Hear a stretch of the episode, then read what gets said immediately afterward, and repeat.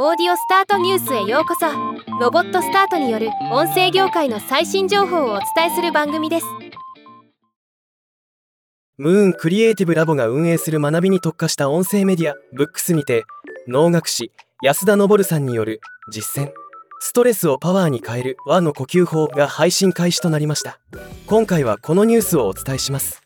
ブックスは1話十分6話完結のコンテンツ構成で第一人者たちの実践地と人々を鼓舞する生の声を配信する音声配信アプリで現在700話以上のコンテンツを配信中です。実践。